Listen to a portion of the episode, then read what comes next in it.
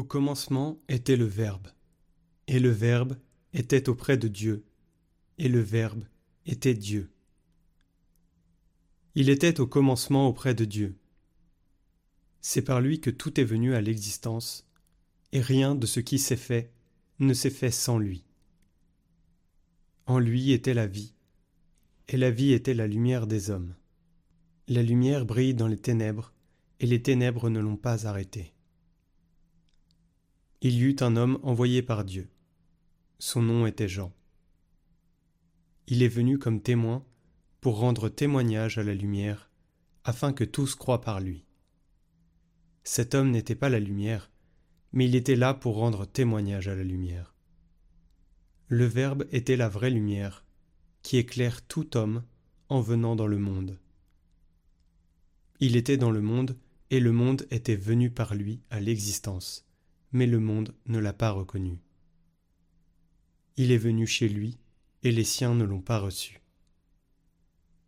Mais à tous ceux qui l'ont reçu, il a donné de pouvoir devenir enfants de Dieu, eux qui croient en son nom.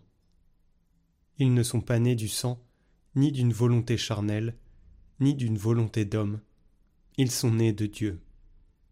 Et le Verbe s'est fait chair, il a habité parmi nous, et nous avons vu sa gloire, la gloire qu'il tient de son Père comme Fils unique, plein de grâce et de vérité. Jean le Baptiste lui rend témoignage en proclamant C'est de lui que j'ai dit Celui qui vient derrière moi est passé devant moi, car avant moi il était.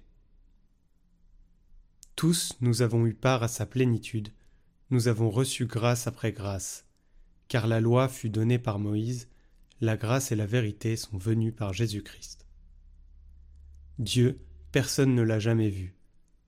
Le Fils unique, lui qui est Dieu, lui qui est dans le sein du Père, c'est lui qui l'a fait connaître.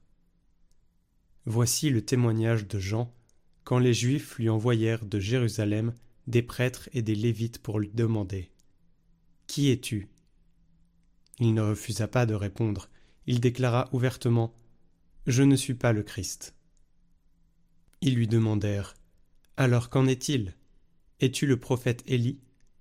Il répondit Je ne le suis pas. Es-tu le prophète annoncé? Il répondit Non. Alors ils lui dirent Qui es-tu? Il faut que nous donnions une réponse à ceux qui nous ont envoyés. Que dis-tu sur toi-même? Il répondit Je suis la voix de celui qui crie dans le désert. Redressez le chemin du Seigneur, comme a dit le prophète Isaïe. Or, ils avaient été envoyés de la part des pharisiens. Ils lui posèrent encore cette question. Pourquoi donc baptises-tu, si tu n'es ni le Christ, ni Élie, ni le prophète? Jean leur répondit. Moi je baptise dans l'eau, mais au milieu de vous se tient celui que vous ne connaissez pas.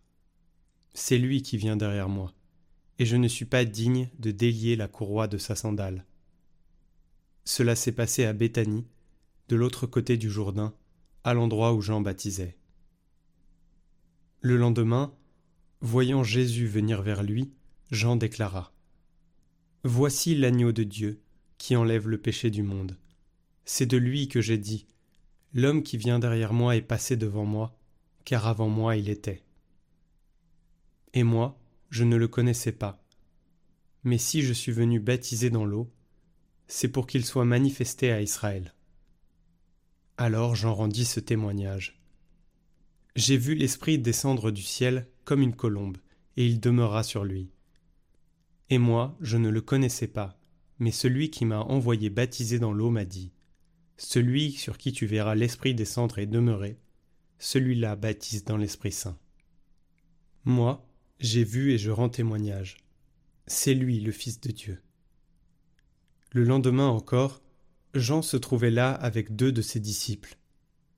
Posant son regard sur Jésus qui allait et venait, il dit Voici l'agneau de Dieu. Les deux disciples entendirent ce qu'il disait, et ils suivirent Jésus. Se retournant, Jésus vit qu'ils le suivaient et leur dit Que cherchez-vous? Ils lui répondirent Rabbi, ce qui veut dire maître, où demeures-tu? Il leur dit Venez et vous verrez. Ils allèrent donc, ils virent où il demeurait, et ils restèrent auprès de lui ce jour-là. C'était vers la dixième heure, environ quatre heures de l'après-midi.